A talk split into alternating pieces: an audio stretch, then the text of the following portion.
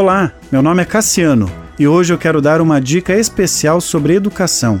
Recebendo o princípio de caráter, parte 2. Em Provérbios, diz: para se instruir em sábio procedimento. O princípio de caráter permeia toda a Bíblia, onde vemos o trabalho de Deus na vida de homens e mulheres, ajustando o caráter para produzirem um novo estilo de vida. Imagine que seu filho tenha ido a um jantar na casa de amigos de sua família. Depois da refeição, a dona da casa traz um bolo apetitoso e começa a servir todo mundo, inclusive ela mesma. Depois de servir, ela leva o bolo que sobrou para a cozinha. Quando se deve começar a comer a fatia do bolo?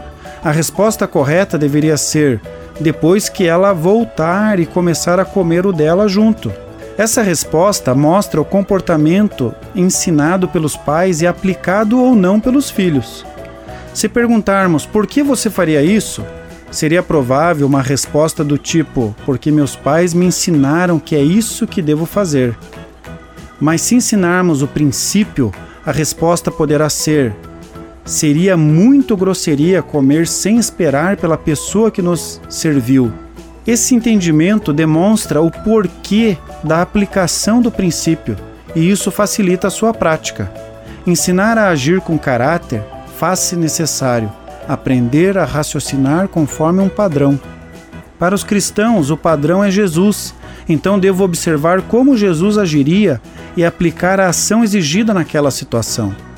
Toda ação tem um princípio moral que está por trás dela. Não há ações neutras e os nossos filhos devem aprender como agir, por que agir de tal maneira, em detrimento da outra, reconhecendo as diferenças nas ações. Continue abençoado, você que me ouve e toda a sua família. Gente grande cuidando de gente pequena. Oferecimento Centro Educacional Seduca. www.seduca.com.br